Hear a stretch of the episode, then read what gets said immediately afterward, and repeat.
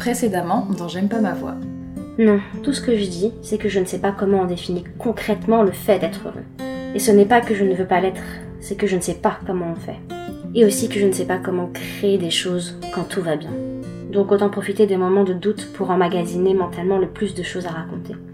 Mais bon, il faut croire qu'avec l'âge, j'ai fini par m'ennuyer de mon propre cycle.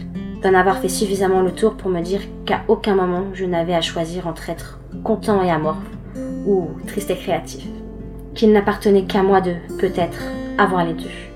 Aller bien et être productif.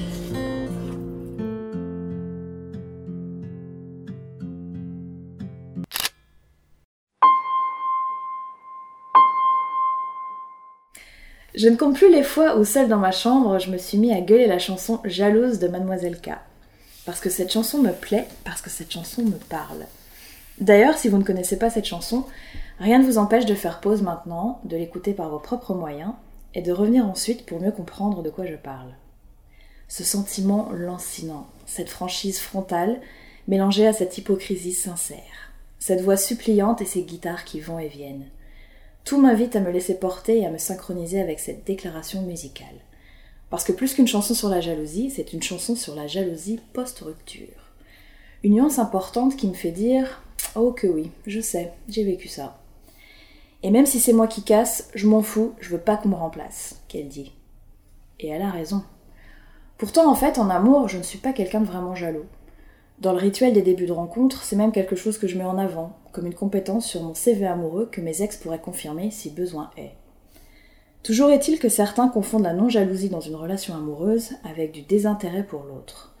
Alors que pour moi, c'est surtout une façon de dire tu ne m'appartiens pas, je ne t'appartiens pas, tout est une question de confiance. Plus précisément, c'est une règle que je me suis fixée pendant l'adolescence, avant même ma première relation sérieuse, en prévision de. J'étais donc partie d'un raisonnement logique dans ma tête. Je suis en couple, ma copine me plaît, elle peut ou elle va forcément plaire à quelqu'un d'autre. Je ne peux rien y faire, et ce n'est pas grave. Et cette autre personne va peut-être lui faire une déclaration. Il n'y a donc que ma copine qui peut lui dire qu'elle est flattée, que ça ne la laisse pas forcément indifférente, mais qu'elle a déjà quelqu'un, en l'occurrence moi. Point. Alors petite précision, j'avais environ 13 ou 14 ans à l'époque de ce raisonnement, et je pensais que les seules vraies relations étaient monogames. Désolée. Mais j'étais même allée plus loin dans ma théorie. Si jamais elle devait céder à la tentation d'une autre aventure, en quoi être jaloux pouvait ou devait changer quelque chose? Non, vraiment dans mon cas, et comme dans la chanson de Mademoiselle K, donc, ma jalousie amoureuse arrive après la rupture. Si et seulement si l'autre est de nouveau en couple et moi seule. Parce que ça me renvoie forcément en pleine figure que je ne supporte pas l'idée de ne pas ou plus être avec quelqu'un avec qui je partage des choses, alors qu'elle, l'ex donc, si. Alors qu'en plus, à vrai dire, cette envie d'être à deux ne touche évidemment pas que mes relations amoureuses. Autant être honnête, mon objectif ultime dans la vie, ce n'est pas forcément de vivre à travers une unique personne, et inversement, jusqu'à la fin des jours.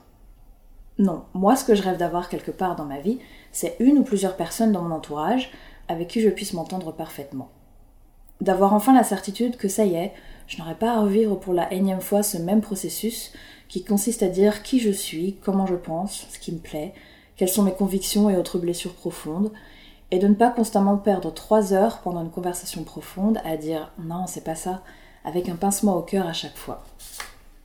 D'avoir finalement cette sensation que même si je suis incapable de trouver les mots pour exprimer quelque chose, l'autre me comprend.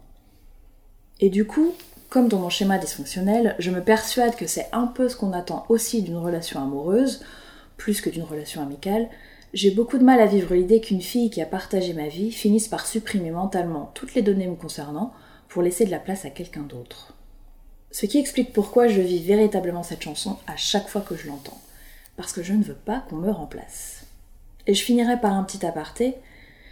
Au fond de moi, je suis surtout jaloux, voire envieux, de gens comme Jean-Pierre Bacry et Agnès Jaoui, Judd Apatow et Leslie Mann, ou les deux créateurs de la série High Maintenance, Ben Sinclair et Katia Blickfeld non pas parce qu'ils sont ou ont été en couple pendant un moment, mais parce qu'ils ont créé tout simplement des choses ensemble.